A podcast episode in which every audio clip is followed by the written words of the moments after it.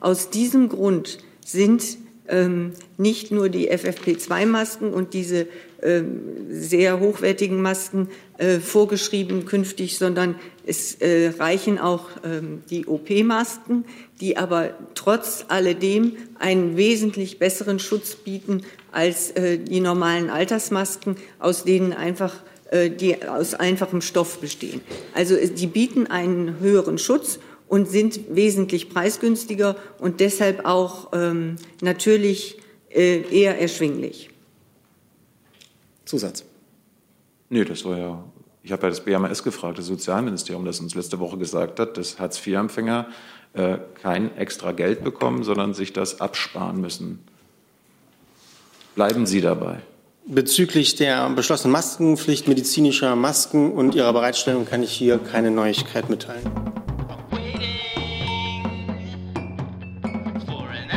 So, guten Tag, meine Damen und Herren, liebe Kolleginnen, liebe Kollegen. Herzlich willkommen zur Regierungspressekonferenz in der Bundespressekonferenz und wie immer für die Zuschauer der Fernseh-Live-Übertragung, die wir auch heute wieder haben, der Hinweis, das ist eine Veranstaltung der Bundespressekonferenz. Wir sind ein Verein der Berliner Parlamentskorrespondentinnen und Korrespondenten und dreimal in der Woche sind heute die stellvertretende Regierungssprecherin Frau Fietz und die Sprecherinnen und Sprecher der Bundesministerien bei uns zu Gast, um die Fragen der Kolleginnen und Kollegen zu beantworten.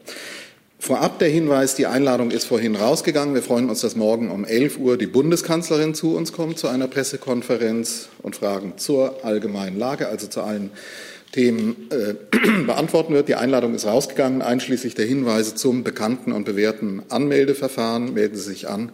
Die Zahl der Plätze ist wie immer begrenzt und Sie kennen die Art und Weise, wie wir das in der Vergangenheit einvernehmlich geregelt haben. So werden wir das auch morgen tun. Frau Fietz, bitte, ich weiß nicht, ob Sie dazu noch was ergänzen wollen, ansonsten auch der Bericht aus dem Bundeskabinett. Ja, der Termin äh, morgen um 11 Uhr ist bei uns auch fest eingeplant. Die Kanzlerin freut sich darauf, sich Ihren Fragen zu stellen. Und jetzt berichte ich Ihnen aus der Kabinettssitzung von heute. Ähm, das Kabinett hat den Gesetzentwurf zur Änderung des Grundgesetzes zur ausdrücklichen Verankerung der Kinderrechte beschlossen. Wie Sie wissen, ist im Koalitionsvertrag diese Verankerung von Kinderrechten im Grundgesetz vorgesehen. Der Entwurf der Grundgesetzänderung macht die Rechte der Kinder als wesentliche Wertentscheidung der Gesellschaft im Verfassungstext besser sichtbar als bisher. Vorausgegangen ist dem Regierungsentwurf ein breit angelegter Diskussionsprozess, auch mit den Bundesländern.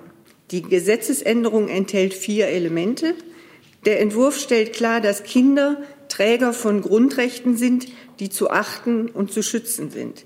Dies umfasst insbesondere das Recht der Kinder, sich zu eigenverantwortlichen Persönlichkeiten zu entwickeln. Das Kindeswohl ist angemessen zu berücksichtigen. Damit wird das Kindeswohlprinzip auf Verfassungsebene verankert. Gleichwohl wird durch die Formulierung angemessen sichergestellt, dass auch die Interessen anderer Grundrechtsträger berücksichtigt werden, indem diese gegebenenfalls widerstreitende Interessen mit dem Kindeswohl in einen verhältnismäßigen Einklang zu bringen sind. Des Weiteren wird der Anspruch des Kindes auf rechtliches Gehör bekräftigt, denn das Kindeswohl kann bei Entscheidungen nur dann angemessen berücksichtigt werden, wenn vorher ermittelt wurde, wie die konkreten Interessen des betroffenen Kindes aussehen. Weder an der Erstverantwortung der Eltern noch am staatlichen Wächteramt bei Gefährdungen des Kindeswohls, die beide schon im Grundgesetz geregelt sind, ändert dieser Gesetzentwurf etwas. Für eine Grundgesetzänderung ist eine Zweidrittelmehrheit sowohl im Bundestag als auch im Bundesrat erforderlich. Dann kommen wir zum zweiten Thema. Das Kabinett hat heute einen Gesetzentwurf zur Stärkung des Verbraucherschutzes im Wettbewerbs- und Gewerberecht beschlossen. Es geht in erster Linie darum, Regelungen der EU-Modernisierungsrichtlinie vom November 2019 in deutsches Recht umzusetzen. Dafür wird das Gesetz gegen den unlauteren Wettbewerb entsprechend geändert. In der Sache heißt das, die Transparenz im Onlinehandel für Verbraucherinnen und Verbraucher wird verbessert. Online-Marktplätze müssen künftig angeben, ob die von ihnen gelisteten Angebote von Unternehmen oder Verbrauchern stammen. Vergleichsportale und andere Vermittlungsdienste müssen über die Kriterien für das Ranking informieren. Unternehmen müssen darstellen, ob und wie sie die Echtheit von Verbraucherbewertungen sicherstellen. Und es wird klargestellt, dass keine gefälschten Verbraucherbewertungen übermittelt oder andere hierzu beauftragt werden dürfen. Bei der Anzeige von Suchergebnissen müssen Unternehmen offenlegen, wenn es sich um Werbung handelt und wenn sie Zahlungen zur Hervorhebung eines Angebotes erhalten haben. Verbraucher, die durch schuldhafte, unlautere geschäftliche Handlungen geschädigt worden sind, erhalten einen Anspruch auf Schadenersatz. Das Gesetz dient daneben der Bekämpfung missbräuchlicher Praktiken bei sogenannten Kaffeefahrten. Dafür wird die Gewerbeordnung geändert und äh, zwei wesentliche Punkte daraus sind einmal, dass der Vertrieb von Medizinprodukten und Nahrungsergänzungsmitteln auf Kaffeefahrten verboten und der Bußgeldrahmen von 1.000 auf 10.000 Euro erhöht wird. Und schließlich enthält der Gesetzentwurf Klarstellungen zur Abgrenzung von kommerzieller Kommunikation und Meinungsäußerung. Dies betrifft insbesondere Influencerinnen und Influencer, Empfiehlt eine Influencerin oder ein Influencer ein Produkt eines fremden Unternehmens, ohne hierfür Geld oder eine ähnliche Gegenleistung zu erhalten, liegt kein kommerzieller Zweck vor, dann muss die Influencerin diese Empfehlung auch nicht als kommerziell kennzeichnen. So, jetzt erlauben Sie mir einen Schluck zu trinken. Das Kabinett hat heute zwei Gesetzentwürfe beschlossen, die der Verbesserung des Tierschutzes in Deutschland dienen. Sie zielen darauf ab, Versuchstiere besser zu schützen sowie das Töten männlicher Küken zu beenden. Unnötige Schmerzen, Leiden oder Schäden für Tiere zu vermeiden, ist oberstes Ziel der Bundesregierung.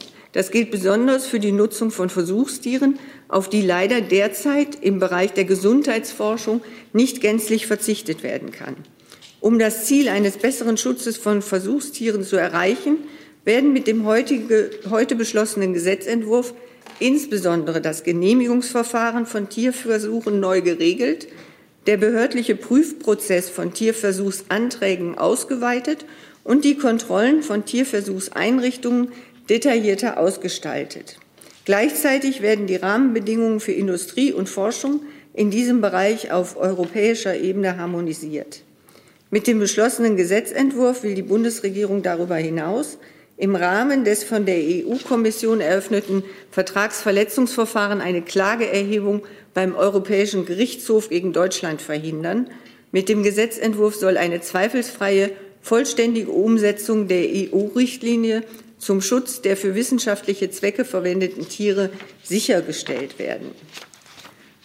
Neben dem Schutz von Versuchstieren, ich habe es eben gesagt, geht es auch um ein Verbot des Kükentötens. Das bedeutet, dass in Deutschland ab Ende 2021 kein Kükentöten mehr stattfinden darf. Damit übernimmt Deutschland eine Vorreiterrolle und ist weltweit das erste Land, das diese Praxis verbietet. Da Hähne keine Eier legen und sich männliche Küken aufgrund ihrer Zuchtlinie kaum als Masthühner eignen, werden in Deutschland jährlich 45 Millionen männliche Küken aus ökonomischen Gründen kurz nach dem Schlupf in den Brütereien getötet. Mit dem Verbot des Kükentötens setzt die Bundesregierung die Vorgaben des Koalitionsvertrages um und trägt dem Urteil des Bundesverwaltungsgerichts von Juni 2019 Rechnung. Der Gesetzentwurf sieht folgende stufenweise Regelung vor. Ab dem 01.01.2022 wird das Töten von geschlüpften Eintagsküken verboten.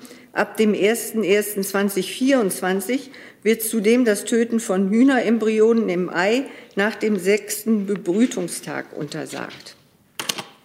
Damit das Kükentöten rasch beendet werden kann, förderte die Bundesregierung seit 2008 mit mehr als acht Millionen Euro alternative Verfahren und Initiativen. Durch Forschungsvorhaben ist es gelungen, praxistaugliche Methoden zu entwickeln, mit denen bereits vor dem Schlupf des Kükens sein Geschlecht bestimmt werden kann. Mit dem Verfahren zur Geschlechtsbestimmung im Brutei werden Eier, aus denen männliche Küken schlüpfen, aussortiert und lediglich weibliche Küken ausgebrütet. Eine weitere Alternative ist die Aufzucht, Mast und Schlachtung männlicher Küken als sogenannte Bruderhähne sowie die Verwendung von Zweinutzungshühnern. Soweit dazu. Dann hat das Bundeskabinett heute den Entwurf des Bundesumweltministeriums zur Änderung des Verpackungsgesetzes und anderer Gesetze beschlossen. Damit werden entsprechende Regelungen der EU-Einweg-Kunststoffrichtlinie und der Abfallrahmenrichtlinie umgesetzt. Die Bundesumweltministerin hat die Details vorhin schon in einer Pressekonferenz erläutert. Ich beschränke mich auf die wichtigsten Regelungen. Ab 2022 sollen grundsätzlich für alle Einweggetränkeflaschen aus Kunststoff die Pfandpflicht gelten. Das gilt dann auch ausnahmslos für alle Getränkedosen. Ab 2023 werden Caterer, Restaurants und Lieferanten verpflichtet, künftig auch Mehrwegbehälter statt Einwegverpackungen für Lebensmittel und ähm, für Fastfoodgerichte und Getränke anzubieten. Ausgenommen von der Pflicht sind kleinere Betriebe. Ab 2025 müssen PET-Einweg-Getränkeflaschen mindestens 25 Prozent Recyclingplastik enthalten. Ab 2030 wird die Mindestquote auf mindestens 30 Prozent für sämtliche Einweggetränkeflaschen aus Kunststoff erhöht.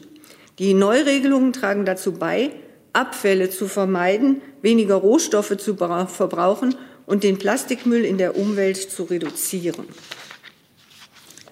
Dann kommen wir zum nächsten Beschluss.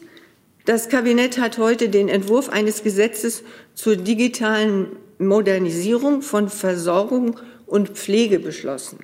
Die Bedeutung der Digitalisierung im Gesundheitswesen und die Notwendigkeit, die Potenziale der Digitalisierung besser auszuschöpfen, hat sich gerade auch in der Pandemie gezeigt. Die damit mit dem digitale Versorgungsgesetz und dem Patientendatenschutzgesetz angestoßenen Maßnahmen sollen weiter vorangetrieben und ausgeweitet werden. Künftig sollen digitale Anwendungen auch in der Pflege, wie beispielsweise Apps zur Sturzprävention, in die Regelversorgung aufgenommen werden können. Digitale Anwendungen können künftig mit der elektronischen Patientenakte verknüpft werden. Auch Hebammen und Heilmittelerbringer sollen künftig Videosprechstunden und telemedizinische Leistungen anbieten können und diese vergütet bekommen. Zudem kann das E-Rezept einfacher und sogar grenzüberschreitend genutzt werden.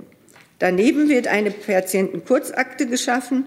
Wichtige Informationen können Patienten somit auch bei Aufenthalt im EU-Ausland und mit ihren Ärzten teilen. Alle Anforderungen an IT-Sicherheit, Datensicherheit und Datenschutz sollen dabei wie bisher berücksichtigt werden. Zudem wird das Gesundheitsportal gesundbund.de gesetzlich verankert. Mit dem digitalen Portal bündelt das Bundesministerium für Gesundheit verlässliche Gesundheitsinformationen zu relevanten Gesundheitsthemen. Als unabhängiges Gesundheitsportal unterstützt das dann Menschen dabei, die eigene Gesundheit zu verstehen und die vielen medizinischen Angebote zur Vorbeugung, Diagnostik und Behandlung richtig einordnen zu können. So, und jetzt kommt noch ein Punkt.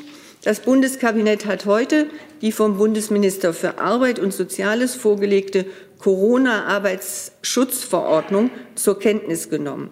Mit dieser Verordnung wird eine Verabredung aus dem Beschluss der gestrigen Konferenz der Bundeskanzlerin und der Regierungschefinnen und Regierungschefs der Länder umgesetzt. Die Maßnahmen können das Infektionsrisiko am Arbeitsplatz weiter reduzieren, ohne dass die wirtschaftliche Aktivität eingeschränkt oder eingestellt oder beschränkt werden muss. Dazu zählt, dass die bereits bestehenden Arbeitsschutzregeln einzuhalten sind, insbesondere hinsichtlich des Abstandes. Arbeitgeber müssen medizinische Masken zur Verfügung stellen, wenn diese Anforderungen an Räume oder Abstand aus bestimmten Gründen nicht eingehalten werden können. Die Verordnung enthält vor allem aber auch die klare Aufforderung, Bürotätigkeiten oder vergleichbare Tätigkeiten nach Möglichkeit ins Homeoffice zu verlagern, wenn keine zwingenden betrieblichen Gründe dagegen sprechen. Das war's von meiner Seite. Vielen Dank, Frau Fietz. Hey Leute, hier sind Thilo und Tyler. Jung und Naiv gibt es ja nur durch eure Unterstützung. Hier gibt es keine Werbung, außer für uns selbst. Das sagst du jetzt auch schon ein paar Jahre, ne? Ja. Aber man muss ja Aber mal wieder darauf halt, hinweisen. Ne? Stimmt halt. Ne? Und ihr könnt uns per Banküberweisung unterstützen oder PayPal. Und wie ihr das alles machen könnt, findet ihr in der Podcast-Beschreibung. Und jetzt geht's weiter. Ich würde sagen, wir fangen gleich mit dem letzten Thema an. Corona, die Beschlüsse von gestern und ihre Umsetzung im Kabinett. Herr Rinke, Herr Jung, Herr Reitschuster. Und Herr Jessen dann auch. Mhm. Moment, jetzt ist es da. Danke. Frau Fietz, äh, gleich mal die Frage zu der Umsetzung der Beschlüsse.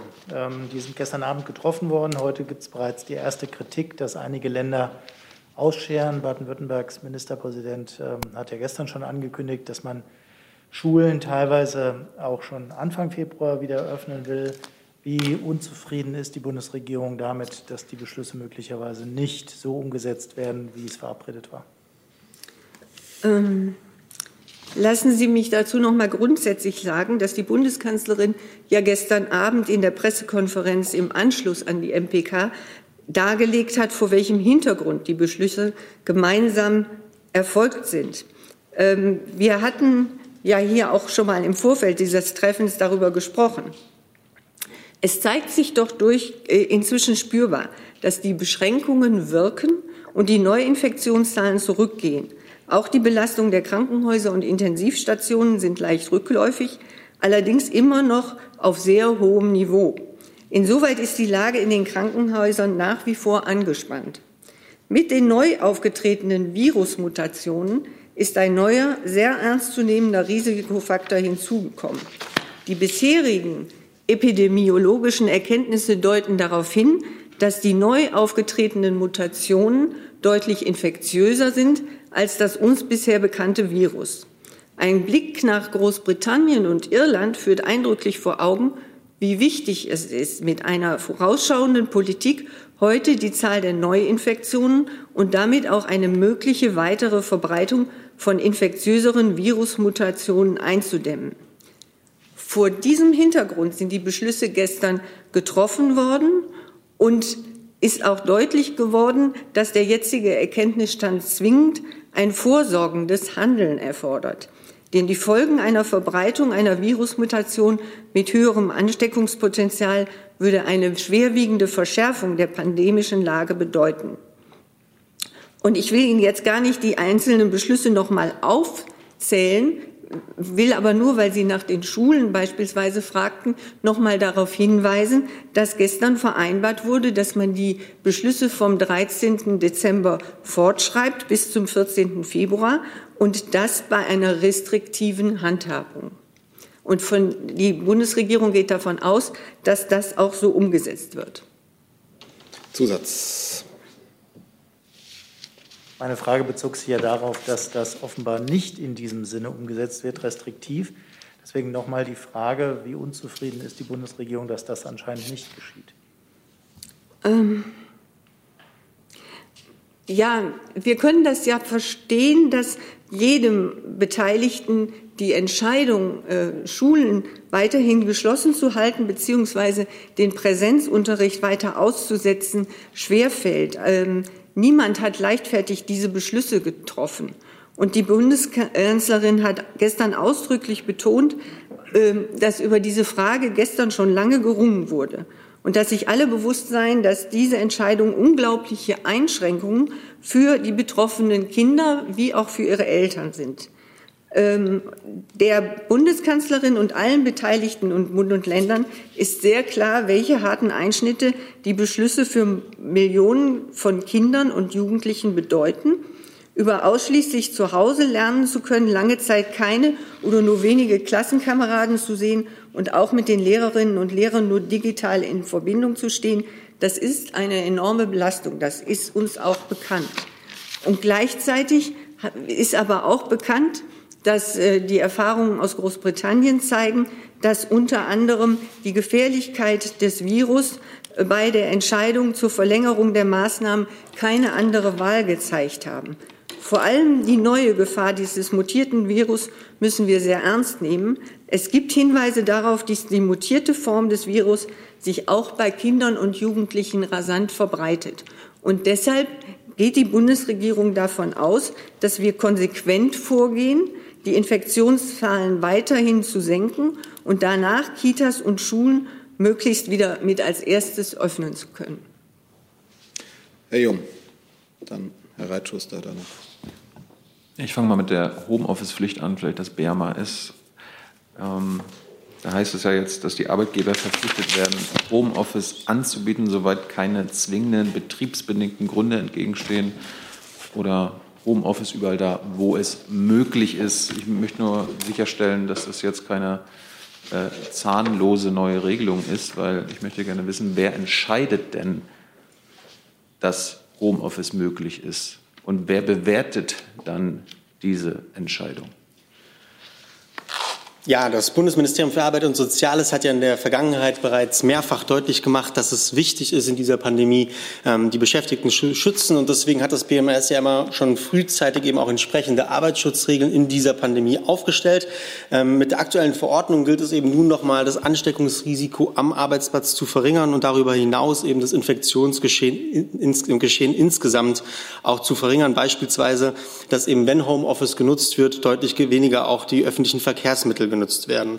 Ähm, die Verordnung sieht vor, das haben Sie richtig gesagt, wenn keine zwingenden betrieblichen Gründe dagegen sprechen, muss der Arbeitgeber den Arbeitnehmer eben Homeoffice ermöglichen. Und ähm, zu der Frage, wie läuft das Ganze ab? Die Arbeitgeber sind nun durch die Verordnung verpflichtet, ähm, zu schauen, ob Homeoffice möglich ist. Und wenn das aus seiner Sicht nicht der Fall ist, dann muss er das Ganze eben begründen. Und wenn der Arbeitnehmer dann eben anderer Arbeit, ähm, Auffassung ist und sagt, das Homeoffice wäre möglich, dann kann er natürlich zunächst einmal das Gespräch mit dem Arbeitgeber suchen. Wenn das nicht möglich ist, gibt es die Möglichkeit, mit dem Betriebsrat zu sprechen. Und wo das auch nicht möglich ist, ähm, kann dann Kontakt aufgenommen aufgenommen werden zu den jeweiligen Arbeitsschutzkontrollbehörden die Länder, der Länder. Und diese Länder haben eben die Möglichkeit, Einsicht zu nehmen in die Begründung des Arbeitgebers und können das dann, Ganze dann natürlich auch beurteilen. Welche Sanktionen drohen den Arbeitgebern, die das nicht ermöglichen? Also ganz grundsätzlich ist es natürlich so, dass ähm, Arbeitsschutz immer kontrolliert wird durch die Arbeitsschutzkontrollbehörden. Und natürlich ähm, ist es, wenn diese Verordnung jetzt in Kraft tritt, das erstmal Recht und Gesetz. Und es gibt erstmal nicht die Annahme, dass ähm, sich daran nicht gehalten wird. Aber natürlich haben die Arbeitsschutzkontrollbehörden die Möglichkeit, dann auch zu sanktionieren. Herr Reitschuster. Herr Dettchen, danke. Zum Prozedere, ich habe noch eine Frage generell zum Kabinett, die würde ich dann später auf die Liste nehmen, damit wir das nicht durcheinander bringen mit Corona. So ist die Regel. Eine Frage, Danke, eine Nachfrage. Äh, zwei äh, Fragen an Frau Fietz. Zum einen, Frau Fietz, der Mediziner und Soziologe Bertram Häusler, Leiter des unabhängigen Gesundheitsforschungsinstituts IGES, hat im Ärzteblatt und auch in der Welt geäußert, dass das Robert Koch Institut falsche Todeszahlen habe, nicht falsche, aber nicht aktuelle. Also er legt das auch da. Er sagte, die sind immer mit drei Wochen verzögert und er sagt auch, deswegen seien die Grundlagen für die Beschlüsse falsch, weil man von alten Zahlen ausgeht. Das war vor der Konferenz. Da wäre die Frage, war das gestern Thema? Weiß die Bundeskanzlerin von diesen Vorwürfen und wie steht man dazu? Und die zweite Frage nach der gemeinsamen Geschäftsordnung der Ministerien, der auch das Bundeskanzleramt unterliegt, gilt das alte preußische Prinzip der Schriftlichkeit der Verwaltung. Und da heißt es wörtlich, dass jederzeit äh, nachvollziehbare Akten vorhanden sein müssen. Und da wäre die Frage zu der gestrigen Konferenz, sind da die Akten vorhanden, wie umfangreich sind die und wie und wann kann man die einsehen? Ich bedanke mich. Also zu den Zahlen kann ich Ihnen sagen, dass natürlich immer wieder äh, bei den gemeldeten Zahlen der Verlauf angesehen werden muss und ähm, da natürlich auch immer wieder in Betracht bleiben muss, dass äh, da das Meldeverfahren äh, möglicherweise etwas verzögert einsetzt. Das wird aber bei allen äh, Betrachtungen und auch bei allen Entscheidungen berücksichtigt. Und äh, zu dem Zweiten kann ich Ihnen jetzt nicht sagen, welche Akten äh, gestern angelegt wurden, beziehungsweise wie damit umgegangen wurde. Äh, diese ganze äh, MPK ist hinreichend vorbereitet worden im Vorfeld und dann ist lange diskutiert worden. Das haben Sie mitbekommen. Mehr kann ich Ihnen dazu im Moment nicht sagen. Können Sie nachreichen? Wenn es da was nachzureichen gibt, würden wir das tun. So, die zweite Frage dann. Wer würde dazu antworten? Gesundheitsministerium, bitte. Ich gebe derweil mal den Hinweis, es gibt wie immer die Möglichkeit, Fragen von außen zu stellen, aber hier sind keine eingegangen. Ähm, ich hoffe, das liegt. Also Herr Reitschuster, ich würde gerne noch kurz, kurz ergänzen zu, zu den angeblich ähm, falschen oder, oder verspätet gelieferten Zahlen. Ähm, Zum einen liegt ja Ihrer Frage äh, die Annahme zugrunde, dass, dass es eine Zahl gibt, auf die dann halt eben die jetzt beschlossenen Maßnahmen fußen. Und das ist mitnichten der Fall. Ähm, Im Grunde genommen ist es so, wir haben, wie auch Frau Fietz schon gesagt hat, ähm, es gibt mehrere Werte, die wir beobachten. Das sind ja die Todesfälle, das sind die Neuinfektionen, das ist der R-Wert, das sind äh, die ähm, Inzidenzen.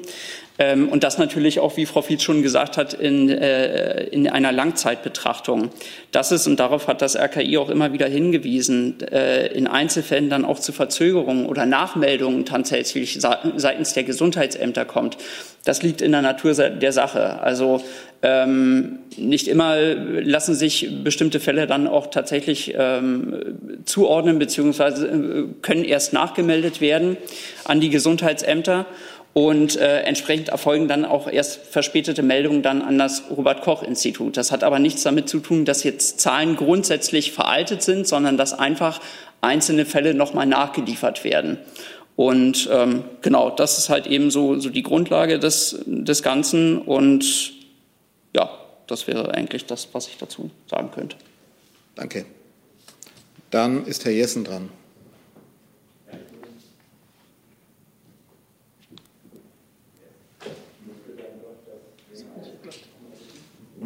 Jetzt wieder weg. Jetzt ja. Nochmal ein Wechsel vorne des BMAS. Bitte nochmal. Ähm, wir müssen gleich mal schauen, dass wir das so hinkriegen, dass wir nicht ständig die Wechselspiele haben.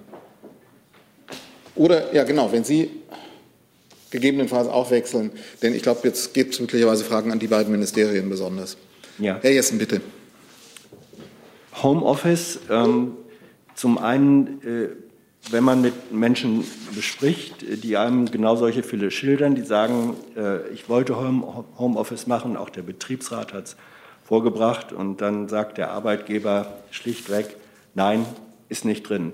Das kann auch nach der neuen Verordnung äh, passieren. Deswegen nochmal die Frage, zum einen, warum gibt es keine äh, Einrichtung, keine Institution, die messen kann, ob Homeoffice im konkreten Fall tatsächlich und entscheiden kann, möglich ist oder nicht. Und zum Zweiten, äh, Belgien und Frankreich haben sehr wohl die Homeoffice-Pflicht mit einem angedrohten Bußgeld versehen. Ich glaube, es sind bis zu 48.000 Euro.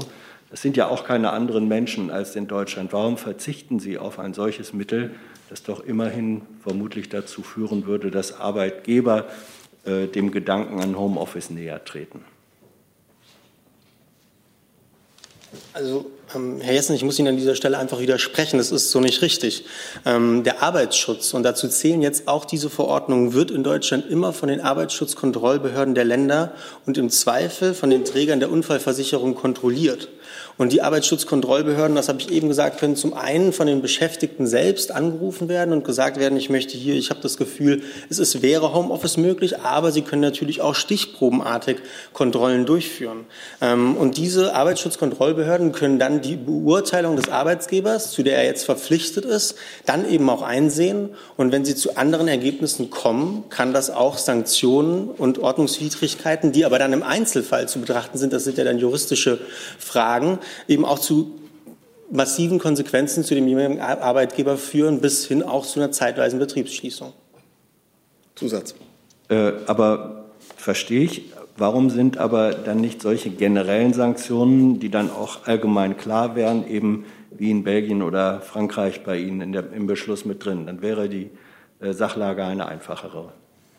Ich kann an dieser Stelle ähm, nicht, ich habe keine Kenntnis über die einzelne Homeoffice-Pflicht in Niederlanden oder Belgien, die Sie ansprechen. Ich habe hier, glaube ich, jetzt ausreichend deutlich gemacht, dass ähm, jeder Arbeitnehmer, jeder Beschäftigte mit dieser Verordnung die Möglichkeit hat, sein Recht auf Homeoffice, wenn es möglich ist, auch durchzusetzen. Und ich glaube, das ist eine deutliche Verbesserung zur aktuellen Situation und der aktuellen Pandemielage auch angemessen. So, dann haben wir jetzt Herrn Rinke, Herrn Reitschuster, Herrn Jung. Ja, eine Frage ans Innenministerium. Es geht nochmal um das Thema Grenzkontrollen. Die Kanzlerin hat ja gestern angekündigt, dass ähm, sie bei den EU-Beratungen morgen äh, darauf pochen wird, dass sich Länder abstimmen bei ihren Corona-Maßnahmen. Ansonsten müsse es zu Grenzkontrollen kommen.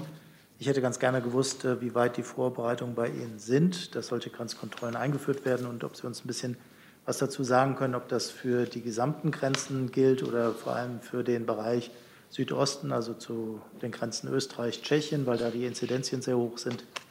Ja. Also zunächst einmal würde ich gern darauf hinweisen, dass äh, auch der Beschluss der gestrigen äh, Konferenz ja erkennen lässt, dass die Aktivitäten morgen auch beim Europäischen Rat ja dazu dienen sollen, weitere Beschränkungen bei der Einreise zu vermeiden. Das heißt also, es geht darum, äh, möglichst sicherzustellen, dass äh, die Maßnahmen, die zum Erkennen von Virusmutationen und auch zur Eindämmung des Infektionsgeschehens getroffen werden, diesseits und jenseits der Grenze, dass die möglichst synchronisiert und abgestimmt sind. Da haben wir zunächst einmal die Hoffnung, dass das möglicherweise gelingen kann. Und die Beschlussvorlage oder der Beschluss lässt ja erkennen, dass nur in, den Fall, in dem Fall, in dem das nicht gelingt, kein ausreichendes und synchronisiertes Schutzniveau erreicht werden kann, über weitere Beschränkungen bei der Einreise nachzudenken ist. Äh, wir würden es im Moment präferieren, diese Gespräche zunächst einmal abzuwarten. Ganz grundsätzlich ist das Bundesinnenministerium und auch die Bundespolizei in der Lage, etwaige Entscheidungen in dieser Hinsicht sehr zügig umzusetzen. Aber konkrete Vorbereitungen darauf gibt es im Moment noch nicht. Danke, Herr Reitschuster. Ich habe jetzt auch mitbekommen, es gibt Fragen von außen. Versucht ihr gerade zu laden. Eine Bitte. Frage an Herrn Gülde. Tut mir leid, aber vielleicht. Ah, Dann fange ich schon mal an, damit wir weniger Zeit verlieren. Herr Gülde, im bayerischen Miesbach sind äh, sieben Rentner in einem Altersheim gestorben nach der Impfung. Und es gibt im epidemiologischen Bulletin, Entschuldigung für die Aussprache, des Robert Koch Institutes Nummer 2 auf Seite 27 Ausführungen, wonach es keine statistisch signifikanten Nachweise dafür gibt, dass ältere Menschen über 75 Jahre durch die Impfung geschützt werden. Ich will die Details hier nicht aufzählen. Herr Seibert hat ja gesagt, keine wissenschaftlichen Debatten. Das kann man alles nachlesen. Und da wäre eben die äh, Frage, wie stehen Sie dazu? Ich vertraue dem Robert-Koch-Institut. Und wenn das natürlich sagt, man hat da keine Nachweise, dann ist ja eigentlich die gesamte Impfstrategie der Bundesregierung durch diese Angaben des Robert-Koch-Instituts in Frage gestellt, weil man ja gerade die Alten schützen will. Vielleicht können Sie das erklären. Verstehe ich nicht so ganz. Danke. Gut, ich ähm, habe jetzt ehrlich gesagt die, diese Verbindung, die Sie, die Sie da jetzt gezogen haben zu, zu diesen Fällen in Miesbach nicht, nicht ganz verstanden. Ähm, vielleicht nochmal grundsätzlich. Ich hatte ja auch schon äh, am Montag ausgeführt, Zurzeit sehen wir noch keinen ähm, kausalen Zusammenhang zwischen einzelnen Todesfällen äh, und ähm, der erfolgten Schutzimpfung. Ähm, grundsätzlich ist es so, ähm, wir haben auch immer wieder darauf äh, aufmerksam gemacht, ähm, die Grundlagen für die, ähm, für die Entwicklung des Impfstoffs, die liegen dann halt eben tatsächlich bei den Impfstoffherstellern. Die haben Phase 3 Studien dazu halt eben angestellt. Und ähm, daraus gibt es dann ähm, meines Wissens jetzt kein, äh, keine Studien, die auch auf diese Alltagsklasse, die Sie jetzt angesprochen haben, tatsächlich konkret abzielen. Ähm, das heißt aber nicht, dass es keinen Schutz für ähm, geimpfte Personen halt irgendwie in diesem ähm, in, in dieser Altersklasse gibt. Es gibt aber aus diesen Phase 3 Studien meines Wissens, aber wie gesagt, das müsste ich auch gegebenenfalls noch mal nachreichen, ähm, keine keine, keine eigene ähm, Altersklasse, die jetzt genau diese, diese Altersklasse ähm, ähm, betraf. Nachfrage? Zusatz, ja. Genau. Herr Gülde, das steht aber explizit im Billeteur Ihrer Bundesbehörde, des Robert-Koch-Institutes, dass es für diese Altersklasse bei BioNTech und Moderna keinen nachweisbaren Schutz gibt. Also da stehen Sie jetzt im Widerspruch mit dem, was Sie sagen zu Ihrer eigenen Behörde. Und zu Miesbach, Sie sagen Zusammenhang. Ich dachte, der ist offensichtlich. Wenn die Bundesbehörde sagt, kein Nachweis für Schutz, ist die Frage, ob man dann nicht nach sieben Todesfällen lieber mal wartet, abwägt, Nutzen, Risiken, wenn kein Schutz da ist laut Bundesbehörde, aber doch möglicherweise unerwiesen Todesfälle also, da sind. Ich muss ganz ehrlich sagen, Herr Reitschuster, ich kenne jetzt diese, ähm, diese Passage im epidemiologischen Bulletin nicht. Ähm, ich gucke mir das gerne an und reiche das auch gerne nochmal nach. Im Übrigen, Herr Reitschuster, wenn ich das sagen darf, gibt es meines Wissens nach keine, keine verlässlichen Hinweis darauf, dass ein Zusammenhang besteht zwischen den Todesfällen und der Impfung. In Norwegen. Ähm, da, darf ich, da darf ich Ihnen kurz widersprechen. Ähm, die norwegische Regierung hat sich auch gerade, also das war vor wenigen Stunden, glaube ich, dazu erklärt, ähm, die haben ihre Impfstrategie nicht geändert. Es gibt, ähm, das hat die norwegische Regierung erklärt, ähm, Sie sehen zurzeit keinen kausalen Zusammenhang zwischen der Impfung und den einzelnen aufgetretenen Todesfällen. Und ähm, anders als es einige Berichte haben verlauten lassen, gibt es keine Änderung der Impfstrategie dazu. Herr Jung, dann zu diesem Thema auch noch Herr Rinke. Ähm, ich wollte zur Maskenpflicht, zur FFP2-Maskenpflicht ähm, in Geschäften und im ÖPNV kommen. Ähm, mich würde von der Bundesregierung interessieren, wie sich Menschen, die sich äh, das nicht leisten können, diese Masken leisten sollen. Und insbesondere zum Beispiel Hartz-IV-Empfänger. Da haben Sie ja letzte Woche gesagt, die müssen sich das äh, von Hand absparen. Leiden Sie dabei? Wie, wie sollen sich ökonomisch schwache Menschen diese teuren Masken leisten? Wenn ich dazu ganz grundsätzlich sagen kann, in den Beratungen gestern ist das ähm, natürlich auch äh, erörtert worden. Aus diesem Grund sind nicht nur die FFP2-Masken und diese ähm, sehr hochwertigen Masken äh, vorgeschrieben künftig, sondern es äh, reichen auch ähm, die OP-Masken, die aber trotz alledem einen wesentlich besseren Schutz bieten als äh, die normalen Altersmasken, aus denen einfach die aus einfachem Stoff bestehen. Also die bieten einen höheren Schutz und sind wesentlich preisgünstiger und deshalb auch ähm, natürlich äh, eher erschwinglich. Zusatz. Nö, das war ja, ich habe ja das BMS gefragt, das Sozialministerium, das uns letzte Woche gesagt hat, dass Hartz-IV-Empfänger äh, kein extra Geld bekommen, sondern sich das absparen müssen. Bleiben Sie dabei. Bezüglich der beschlossenen Maskenpflicht medizinischer Masken und ihrer Bereitstellung kann ich hier keine Neuigkeit mitteilen. Warum sehen Sie da keinen Bedarf? Warum, äh, das gehört doch zum Lebensalltag dieser Menschen. Wenn sie sich bewegen, den ÖPNV benutzen, dann ist ja die Folge, wenn sie sich das nicht leisten können, was die meisten sich nicht leisten können, äh, dass sie dann zu Hause bleiben müssen. Ich habe meine Antwort dazu schon gegeben. Frau Vize hat dazu auch schon das gesagt. Ich habe dem nichts hinzuzufügen. Herr Rinke, dann Herr Jessen. Dann habe ich auch Fragen von außen.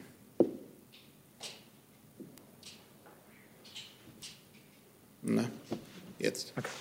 Ich habe eine Frage ans Gesundheitsministerium. Es geht um das Thema Impfen, Impfstoffversorgung. Etliche Bundesländer, heute Nordrhein-Westfalen, haben ihre Impfkampagnen unterbrochen oder teilweise ausgesetzt oder zurückgefahren. NRW jetzt für eine Woche ausgesetzt. Halten Sie das angesichts der Lieferungen von BioNTech Pfizer für angemessen oder würden Sie sagen, dass es eigentlich keinen Grund gibt, Impfkampagnen auszusetzen? Ich, ich muss jetzt ganz ehrlich sagen, ich kann mich natürlich jetzt nicht zu ähm, der Entscheidung des Landes Nordrhein-Westfalen äußern, äh, diese Kampagne jetzt kurzfristig auszusetzen. Ähm, was ich halt eben sagen kann, wir haben ähm, diese Woche auch die Zahlen, die wir jetzt von BioNTech neu bekommen haben. Sie wissen, ähm, Pfizer hat ja angekündigt, dass sie die Liefermengen äh, kurzzeitig drosseln, äh, weil sie das Werk in Belgien umrüsten, um künftig mehr zu produzieren. Diese kurzfristige Ankündigung, die war für unsere Seite natürlich ärgerlich. Äh, nichtsdestotrotz, wir müssen jetzt halt eben damit umgehen. Wir haben diese neuen Lieferzahlen, die ähm, Pfizer an uns gemeldet hat, auch an die Länder weitergegeben. Das heißt, äh, die Länder haben äh, eine gewisse Planungssicherheit, ähm, wie viele Dosen sie jetzt halt eben bekommen. Ähm, also ich kann Ihnen oder wahrscheinlich haben Sie die, liegen Ihnen die Zahlen ja auch inzwischen vor. Ähm, wir rechnen jetzt eigentlich in der kommenden Woche äh, mit einer Reduzierung der Liefermenge. Also statt 667.000 ähm, Impfstoffdosen werden wir 485.550 Impfstoffdosen erhalten. Ähm, diese Woche erhalten wir noch, ähm, wenn man die äh, Tatsache zugrunde legt, dass man aus einer Ampulle künftig sechs statt fünf Impfstoffdosen erhält 26 Prozent mehr und äh, in der kommenden Woche dann halt eben entsprechend weniger Impfstoff. Ab dann, also ab Anfang Februar, ähm, liegen wir dann wieder konstant über Plan. Darf ich eine Zusatzfrage stellen? Gestern gab es ja von der thüringischen Gesundheitsministerin äh, den Vorwurf, dass in der Praxis diese sechs ähm, Dosen pro Ampulle gar nicht gezogen werden könnten, sondern sehr oft nur fünf. Gibt es da mittlerweile neue Erkenntnisse bei Ihnen, ob äh, diese Vorwürfe zutreffen, dass man gar nicht sechs, sondern nur fünf Dosen gewinnen kann. Denn dann würde sich ja die Versorgung tatsächlich einschränken. Also wir, wir haben ja immer wieder deutlich gemacht, dass äh, wenn das nötige Material, also die äh, entsprechenden Kanülen, die Spritzen dafür vorliegen, dass dann aus diesen Ampullen sechs äh, Dosen tatsächlich gezogen werden können. Äh, zu diesen Einzelfällen, also ich habe diese Berichte aus Thüringen auch äh, gehört, aber ähm, mir liegen da jetzt keine anderen Erkenntnisse dazu vor. Gut, dann von außen die Frage von Birgit Wilke von KNA. Sie fragt Frau Fietz bzw. Herrn Alter, nach den Verschärfungen zum Lockdown gibt es Verunsicherungen bei den Religionsgemeinschaften. Können Sie noch mal klarstellen, was die Verschärfungen für die Gottesdienste bedeuten?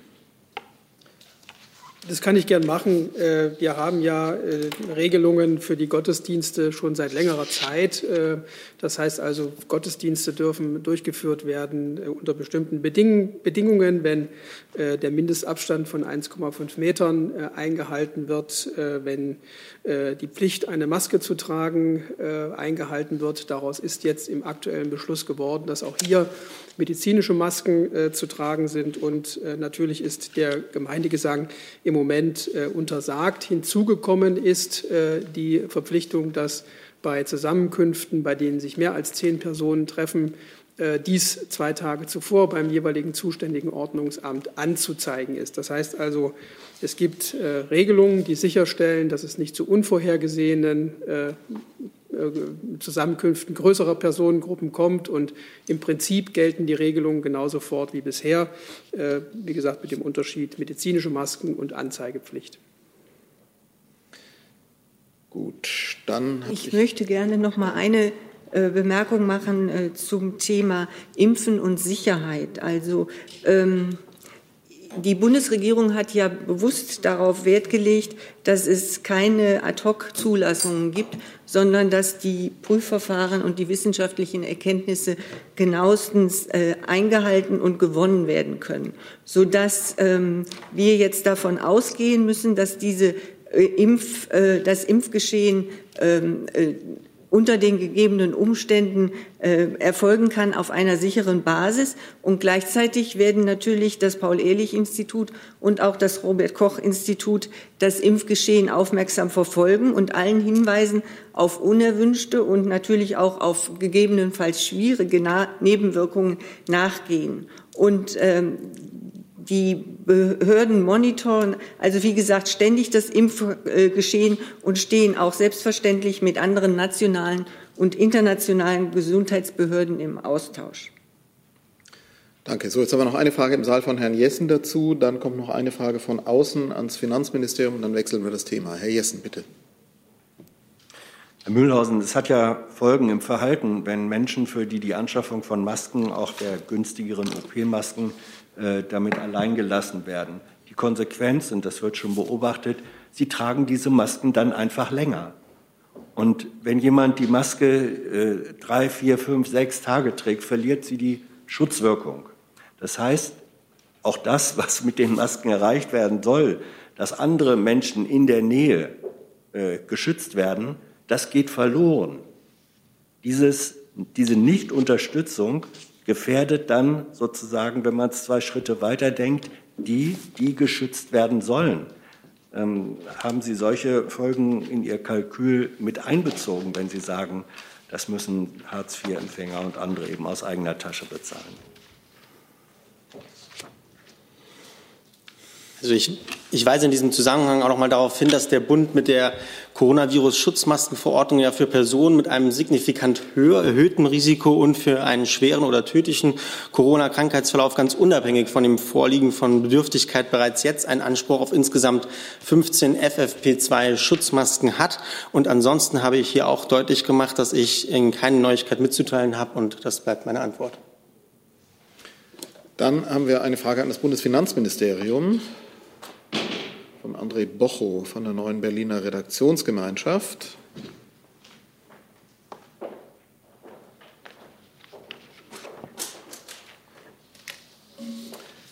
Und die Frage zielt auf die Ankündigung des Bundesfinanzministers zur Abschreibung von Kosten für Computer und Software ab. Herr Bocho fragt, die Kosten für Computer und Software können sofort abgeschrieben werden. Gilt das auch für Smartphones und Tablets? Gilt das nur für Arbeitgeber oder auch für Arbeitnehmer? Und bleibt es bei der Regelung, dass letztere, also Arbeitnehmer, pauschal die Hälfte der Anschaffungskosten absetzen können? Genau, der Minister hat sich ja gestern zu dieser Frage geäußert. Wir wollen äh, unterstützen, äh, dass alle gut durch die Krise kommen. Wir wollen, dass äh, die Menschen im Homeoffice äh, bleiben können. Dafür wird, wird bestimmtes Gerät äh, erforderlich äh, und das wollen wir unterstützen, dass diese Geräte angeschafft werden können, auch für Privatpersonen. diese Regelungen werden gerade vorbereitet und über die Einzelheiten werden wir uns dann sehr zeitnah äußern. Gut, danke. Dann wechseln wir die Themen und haben eine Frage von außen von Petra Sorge. Da muss ich dazu sagen, das ist am Montag ja auch schon, oder kann darauf verweisen, ist am Montag auch schon behandelt worden, Thema Nord Stream. Frau Sorge von Dow Jones fragt, angesichts der gestern verhängten US-Strafmaßnahmen fordert das Nord Stream 2 Konsortium die beteiligten Regierungen auf, europäische Unternehmen vor extraterritorialen Sanktionen zu schützen. Wie will die Bundesregierung dies mit Blick auf die neue US-Administration tun? Und wie will sie ein mögliches komplettes Scheitern der Ostsee-Pipeline noch verhindern? An wen richtet sich die Frage? Die ist nicht gezielt gerichtet. Also wer immer will, darf antworten. Ja, dann sage ich mal was ganz Grundsätzliches dazu, dass wir die jüngste Entwicklung zur Kenntnis genommen haben und unsere grundsätzliche Haltung zu extraterritorialen Sanktionen bleibt davon unberührt. Wir haben sie an dieser Stelle mehrfach deutlich gemacht. Und zur Fertigstellung von Nord Stream 2 gilt wie bisher. Das ist ein Projekt der Wirtschaft. Fragen zum aktuellen Stand und zur weiteren Planung sind an den Projektträger zu richten. Herr Scholker, auch zu diesem Thema. Bitte. Ja, ich habe ganz konkrete Frage an das Bundeswirtschaftsministerium. Das hat ja mitgeteilt, dass die US-Botschaft äh, bereits am Montag das Wirtschaftsministerium informiert hat über die bevorstehende Einsetzung der konkreten Sanktionen gegen konkrete, äh, das konkrete russische Schiff. Ich würde interessieren, auf welchem Wege hat die US-Botschaft äh, das Bundeswirtschaftsministerium informiert? War es ein Fax, ein Anruf, persönlich jemand vorbeigekommen?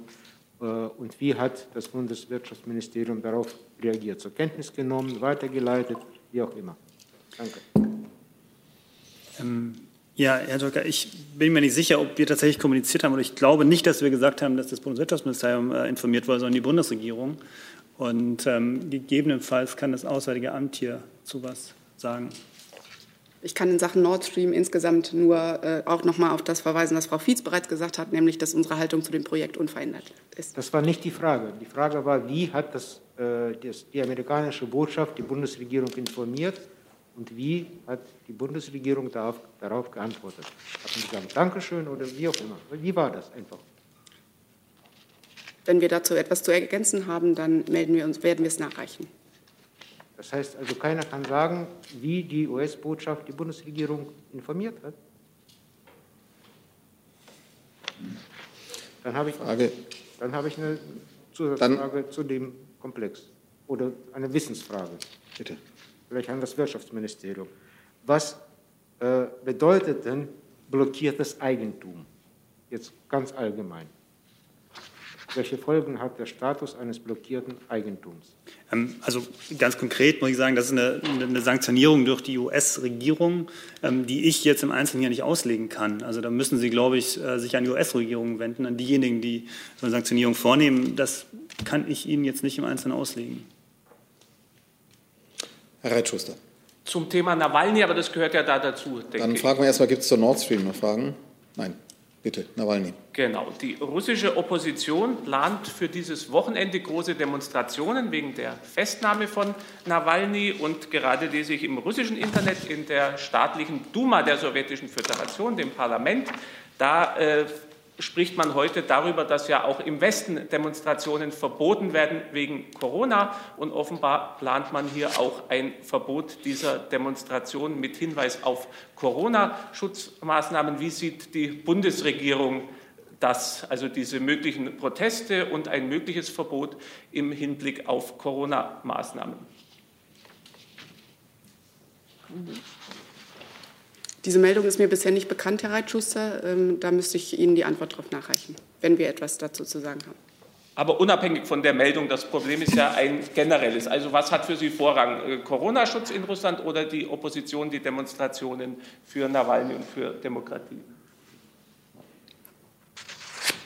Auch zum Fall Nawalny haben wir unsere Position an dieser Stelle mehrfach deutlich gemacht. Herr Seibert hat dies zuletzt am Montag, soweit ich weiß, ähm, ausführlich ausgeführt und auch der Außenminister hat sich hierzu mehrfach geäußert. Wir haben darüber hinaus nichts zu ergänzen.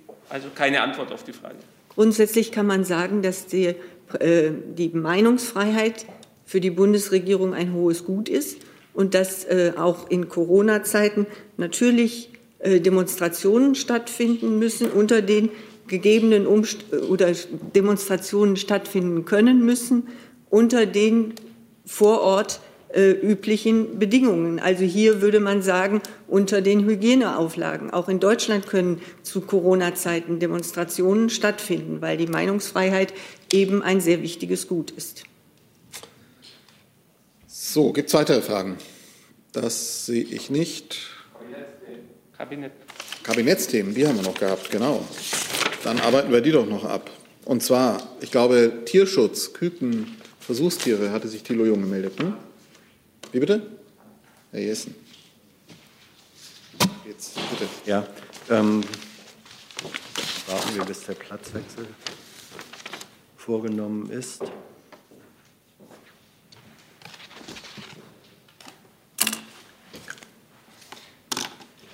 Tierschutzorganisationen weisen darauf hin, dass durch die jetzige Regelung, also das Verbot der äh, Kükenkökung, äh, Kükentötung, sorry, nach dem Schlüpfen äh, eigentlich nur eine Vorverlagerung äh, sei, weil eben auch jetzt schon im embryonalen Zustand Küken im Ei abgetötet werden und dass da die Geschlechtsfeststellungsverfahren alle erst nach dem neunten Tag, ähm, Brüttag möglich sind, aber dass ein Zeitpunkt sei, an dem die Tiere, die Embryonen schon Schmerz empfinden können, dies sozusagen dann eben nur eine Vorverlagerung äh, des, Schmerzen, des Schmerzenzufügens und der Tötung äh, in das ungeschlüpfte Küken wären.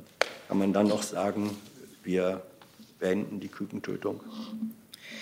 Ähm, ja, das kann man. Das hat unsere Ministerin heute mit dem Gesetzentwurf deutlich gemacht und hat heute ja auch noch mal sich dazu geäußert und hat ähm, gesagt, dass ein guter Tag ist. Wir sind weltweit das erste Land, was mit dem Kükentöten aufhört. Damit setzen wir eine Signalwirkung und sagen, dass Tierschutz und Wirtschaftlichkeit auch zusammen funktionieren kann.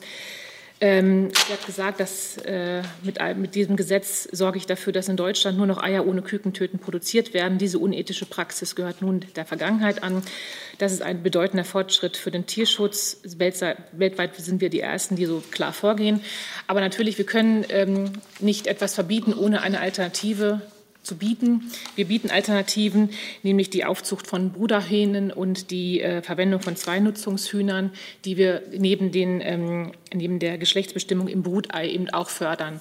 Und wir haben auch schon das Signal aus der Branche äh, gehört, dass äh, es einen starken Ausbau der Bruderhahnmast auch gibt. Aber damit äh, bestreiten Sie nicht, dass äh, die eine sehr verbreitete Praxis, nämlich der Abtötung männlicher Embryonen im Ei, weiterhin stattfinden kann. Das ist sozusagen eine Tötung vor der Geburt, vor dem Schlüpfen, wenn man so will. Das, äh Unsere beiden Alternativen, die wir fördern und die als auch äh, Marktreife erlangen, beziehungsweise eine davon, eine von den beiden, ähm, ähm, hat zur Folge, dass, die, ähm, dass es ab dem zwischen dem 9. und dem 14. Tag passieren kann.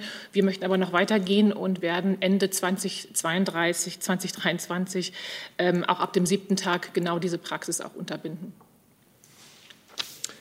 Herr Jung. Sie haben jetzt quasi das Töten der Küken nach dem Schlüpfen als unethische Praxis bezeichnet. Warum ist es dann weiterhin eine ethische Praxis aus Ihrer Sicht, die männlichen Küken vorm Schlüpfen zu töten? Wo ist da der Unterschied? Ähm, ich verstehe Ihre Frage nicht nochmal bitte. Sie haben als unethische Praxis bezeichnet, wenn männliche Küken nach dem Schlüpfen getötet werden. Jetzt können sie vor dem Schlüpfen weiterhin getötet werden. Wo ist der Unterschied? Naja, es gibt einen Unterschied zwischen einem, zwischen, einem, zwischen einem Küken, was geschlüpft ist, und einem Küken, was äh, noch kein Schmerzempfinden hat. Und das ähm, habe ich äh, gerade hinreichend dargestellt. Ja, aber äh, die werden ja nicht getötet, bevor sie äh, Schmerzempfinden haben. Das haben Sie ja auch gerade dargestellt. Und hat diese Regelung jetzt etwas damit zu tun, dass die eine besonders wirtschaftsfreundliche, industriefreundliche Regelung ist, weil die Industrie mit den abgetöteten Embryonen äh, daraus Tierfutter und Kosmetik machen kann? Herr Jung, wir haben der Branche äh, Möglichkeiten und Alternativen zur Verfügung gestellt. Die habe ich gerade erläutert und mehr habe ich dazu nicht zu sagen. Herr Reitschuster.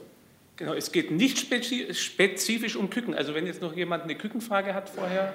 Das habe ich nicht gesehen, bitte. Genau. Also ich, der Schutz von Küken ist mir wie jedem normalen Menschen äh, wichtig. Auch PET-Flaschen und Umwelt äh, sind sehr wichtig. Die Frage ist wahrscheinlich naiv, weil ich noch nie an einer Kabinettssitzung teilgenommen habe. Aber ich hätte mir das jetzt so vorgestellt, Corona, Wirtschaft ist down, Schüler, alles, dass das Kabinett völlig mit Corona beschäftigt ist, weil Küken und Umweltschutz ist ja seit Jahren ein äh, Thema. Ist das so? Ist man da nicht ausgelastet mit Corona im Moment? Sind da noch so viele Kapazitäten? Kapazitäten frei, dass man sich auch um solche langfristigen Themen kümmert. Vielleicht können Sie das einfach erläutern. Ich verstehe es einfach schwierig. Die Arbeit der Bundesregierung sieht so aus, dass in den verschiedenen, auf den verschiedenen Ebenen natürlich relevante Themen aufgegriffen werden und äh, zu Lösungen zugeführt werden. Und äh, das bedeutet, dass jetzt in diesem Fall das Landwirtschaftsministerium zwei Gesetzentwürfe vorgelegt hat, die vorher mit den anderen Ministerien abgestimmt sind und die dann in verschiedenen Gremien beraten werden und dann im Kabinett letztlich zur Abstimmung gestellt werden. Ähm, es kann nicht sein, dass äh, auch bei einer Krise im Grunde genommen man eindimensional arbeitet, sondern die Bundesregierung muss sich um die Breite der anliegenden Themen kümmern. Zusatz. Nachfrage nochmal zum Verständnis. Also gestern gab es zum Beispiel Schlagzeilen, die Politiker sind mit den Nerven am Ende wegen Corona. Also ist es doch nicht so schlimm, wenn man sich auch noch um andere Dinge kümmern kann. Nicht Corona nicht so schlimm, sondern die Nerven der Politiker. Also ich glaube, Sie können gestern an der Dauer der Beratungen erkennen, dass die Nervenstärke aller Beteiligten ausreicht, um sich die relevanten Themen vorzunehmen. Danke.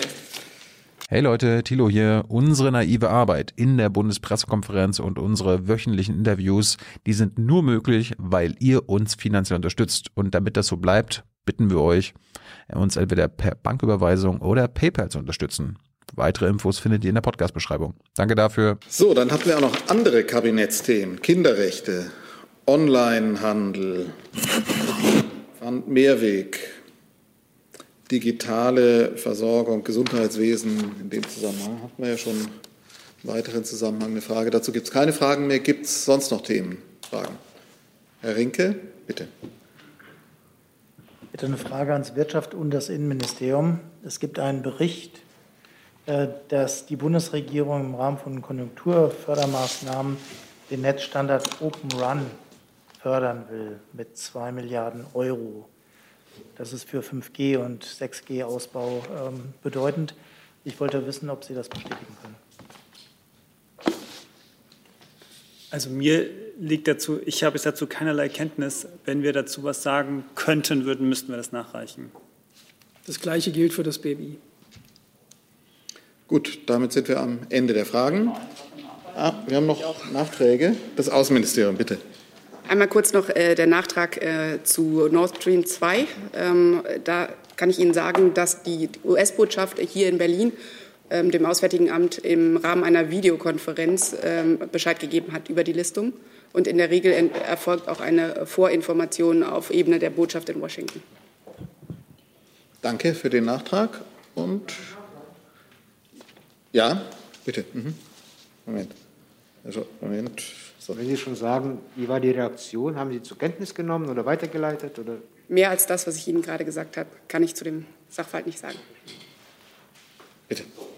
Ähm, ich kann noch nachtragen äh, zu einer Nachfrage von Ihnen, Herr Reitschuster. Ähm, Sie hatten nach dem Impfschutz für über 75-Jährige gefragt. Äh, meine Kollegen im BMG waren so schnell und konnten die, konnten die entsprechende Passage finden, die Sie zitiert haben. Ähm, letztlich ist es so, äh, wie bereits gesagt, es, äh, es gab Vergleichsgruppen ähm, und äh, die Stichprobe, äh, also die Zahl der Probanden, die ist geringer als in den Vergleichsgruppen. Und darum haben die Autoren in diesem Beitrag, den Sie da erwähnt haben, äh, sehr vorsichtig formuliert. Also die zitierte Passage ist nur ein Ausschnitt aus dem äh, gesamten Studienverlauf. Äh, äh man muss aber auch noch dazu sagen, auch das steht in dieser in diesem Artikel, den Sie zitiert haben, drin, dass äh, die Tabelle sehr, sehr wohl eine Impfeffektivität bei den über 75-Jährigen ausweist. Ähm, bei dieser äh, Probandengruppe, das waren ähm, 623 Geimpfte, über 75 ist kein Einzelner erkrankt. Danke. Dann haben wir noch einen Nachtrag von unserem Verkehr und Digitales.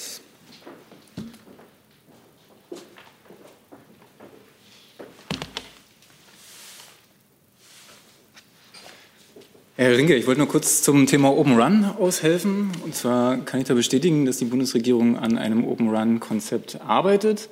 Ähm, die Abstimmungen zum Konzept laufen. Im Prinzip handelt es sich dabei um eine ähm, neue Mobilfunktechnologie, die es uns ermöglichen wird, unabhängiger von, äh, von Komponentenherstellern zu werden, indem man die Netze virtualisiert und eben einzelne Komponenten äh, untereinander oder die Interoperabilität unterhalb der Komponenten ermöglicht.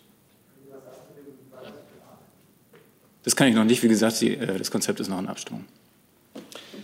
Gut, danke für die Nachträge. Dann sind wir damit am Ende der Pressekonferenz. Vielen Dank für Ihren Besuch. I'm thinking